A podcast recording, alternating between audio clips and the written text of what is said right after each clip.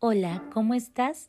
Esta semana te narraré el cuento titulado El sopilote y la chirimía, de la autora Gabriela Olmos. Narradora Alejandra Cortés. Música Irepan Rojas.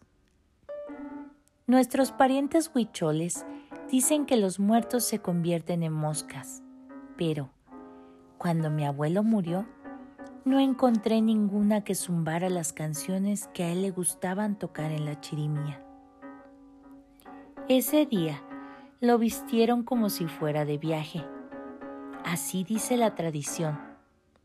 Y junto a él pusieron unas cuantas tortillas, unas monedas y un bule con agua, por si le hacían falta en el camino. Pero olvidaron poner su chirimía en la mortaja. Por la noche llegaron los sopilotes. Al día siguiente le pregunté a mi mamá, ¿qué pasó con mi abuelito? Murió, Concha, me respondió. Y cuando la gente muere, es como si se fuera de viaje. ¿Y a dónde van los muertos? A un lugar en el cielo, cerrado por una puerta verde que cuida un águila llamada Huerica Huimari.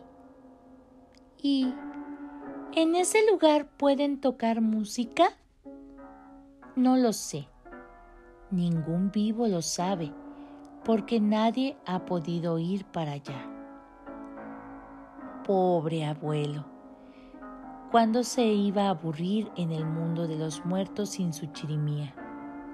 La tocaba a todas horas porque decía que la música se escuchaba en todos los rincones de la tierra y que hasta los dioses podían oírla. No podía imaginar lo triste y aburrido, así que decidí llevarle su chirimía.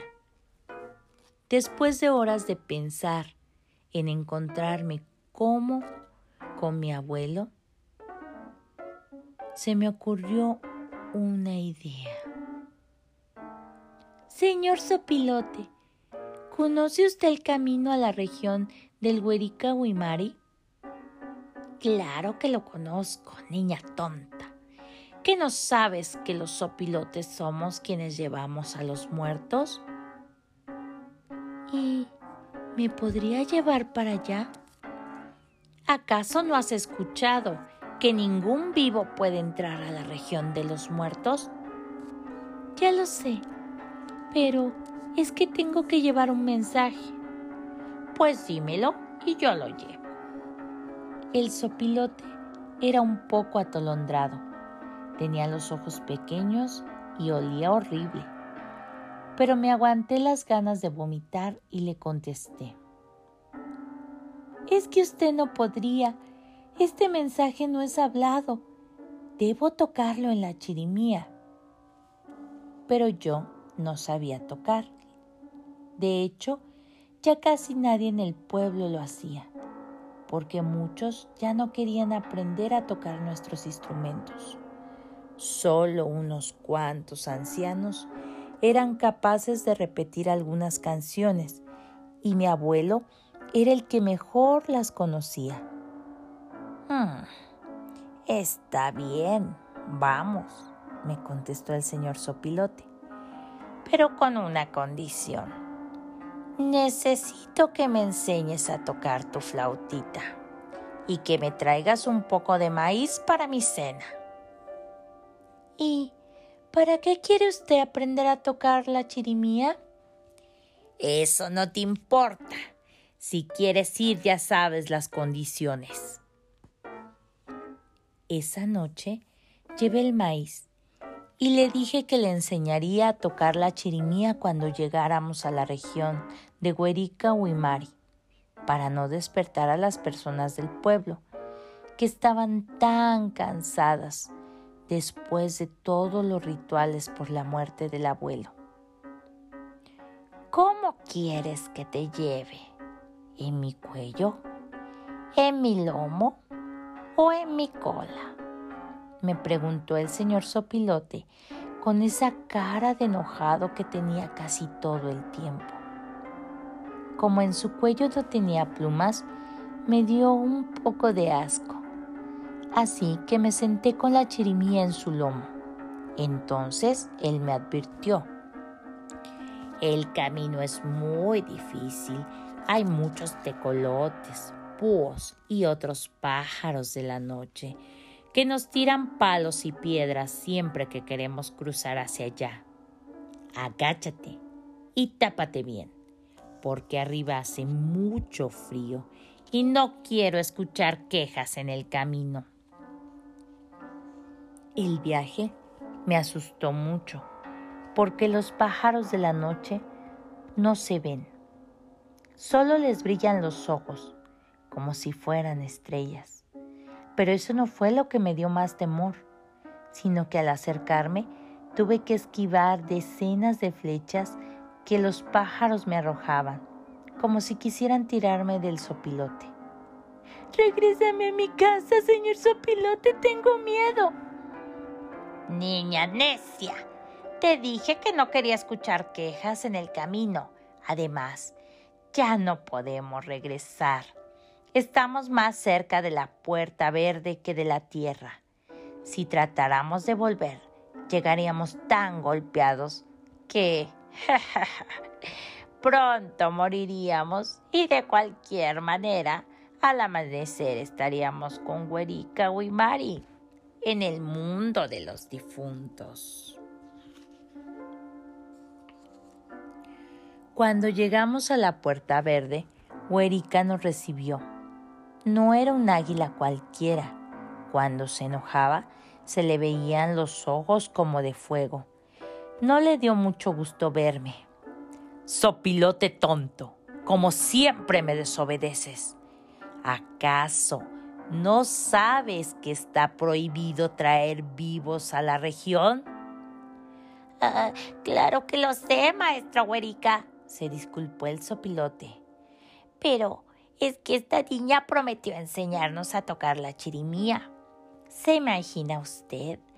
Nuestro canto sería tan dulce que podríamos seducir fácilmente a los humanos y lograríamos sin mayor esfuerzo traerlos a la región de la muerte.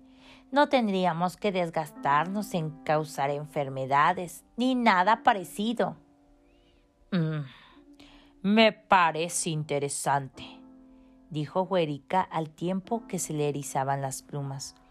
¿Y cuándo vamos a aprender a tocar ese instrumento? Ahorita mismo, maestro Huerica.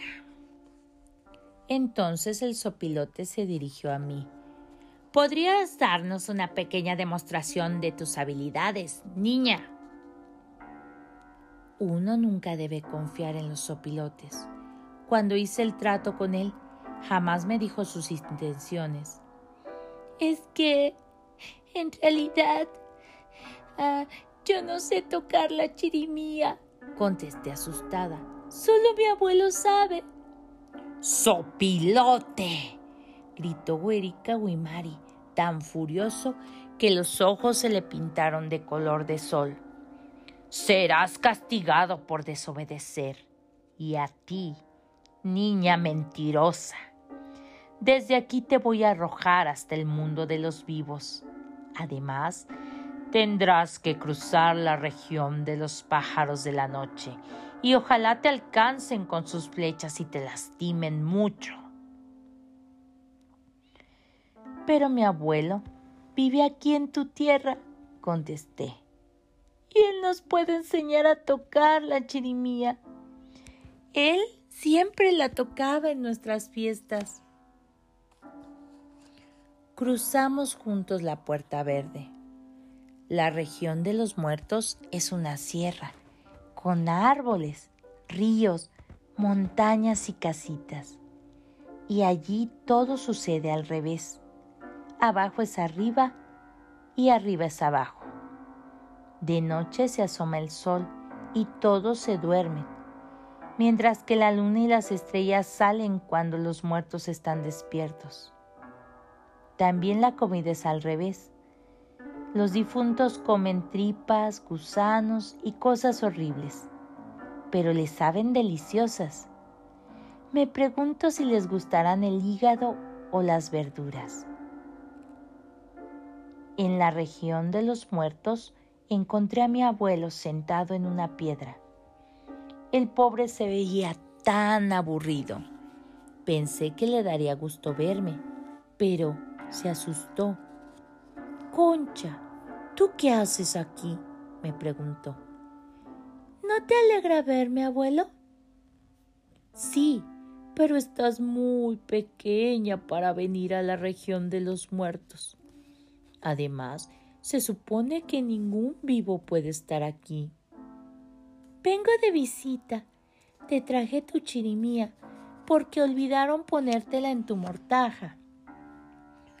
Y así le conté a mi abuelo, en nuestra lengua, la conversación que había escuchado entre Huerica Huimari y el señor Sopilote. Qué bueno que los pájaros no saben hablar huichol. De ninguna manera se puede quedar la chirimía en la región de los muertos, me contestó mi abuelo alarmado. Sería terrible que nuestra gente muriera antes de tiempo. Imagínate, cuando ya no hubiera huicholes en la tierra, nadie se acordaría de cantarle a los dioses. Y entonces la cosa sí que se pondrá grave. Mi abuelo tuvo una idea para deshacer el plan de Huerica y el señor Sopilote. Celebremos la llegada de la chirimía a la región de Huerica Huimari, hagamos una fiesta para los muertos. Los difuntos recibieron la idea con gusto. Hacía mucho que no se divertían. Un señor hasta llevó unos teponaxles y se puso a tocarlos junto a él. Mi abuelo silbó unas canciones en su chirimía. Al principio no quería que yo estuviera en su fiesta, porque a los muertos les dan miedo los vivos. Dicen que son como aparecidos, pero logré convencerlos de que me aceptaran cuando le pedí a mi abuela prestada su chirimía y me atreví a tocar unas notas. Tocar las primeras canciones no fue difícil. Solo hay que sentir alegre el corazón y escuchar la música. En un rato, todos nos estábamos divirtiendo juntos. Hasta prendimos fogatas porque hacía mucho calor y el fuego es frío en el mundo al revés. Supongo que en la tierra habrán escuchado alguna melodía de aquella fiesta que celebrábamos en la región de los muertos porque algo, quizá un recuerdo, hizo que mi mamá comenzara a poner una ofrenda de flechas y jícaras, como se usa cuando uno quiere que los difuntos vengan de visita. Y después de mi mamá, otras mujeres en el pueblo hicieron lo mismo. En poco tiempo, todas las casas tenían ofrendas. Se veían muy bonitas desde la región de Huerica Huimari. Entonces los muertos hicieron lo que deben hacer cuando hay ofrendas, regresar a la tierra para recoger las provisiones. Poco a poco, cada uno de los asistentes de la fiesta se transformó en pájaro, lechuza, búho o tecolote. Algunos, como dicen nuestros parientes, se transformaron en moscas. Todos volaron juntos al mundo de los vivos. Mi abuelo se convirtió en un sensontle, uno de esos pájaros que silban tonadas parecidas a las de la chirimía. A mí me cargaron entre varios y me bajaron con ellos. El sopilote y Huerica Huimari se quedaron furiosos porque mi abuelo los había vencido. Y es que cuando la fe de los vivos abre la puerta verde, los emisarios de la muerte nada pueden hacer. Después de que recogieron las ofrendas, los muertos tuvieron que partir hacia su casa en el mundo al revés. Le pedí a mi abuelo que se quedara conmigo, pero él me respondió, Eso no se puede, Concha. Los muertos vivimos en un mundo distinto, pero estaré contigo siempre que me recuerdes y me pongas una ofrenda. Él partió, silbando, pero me dejó su chirimía. Desde entonces suelo salir por las tardes a caminar en el llano, y allá, lejos, donde nadie puede escucharme, Toco en la flauta las canciones que aprendí en la región donde vive mi abuelo. Algún día me encargaré de la música de los rituales. El sopilote y la chirimía. Autora Gabriela Olmos. Narradora Alejandra Cortés. Música Irepan Rojas.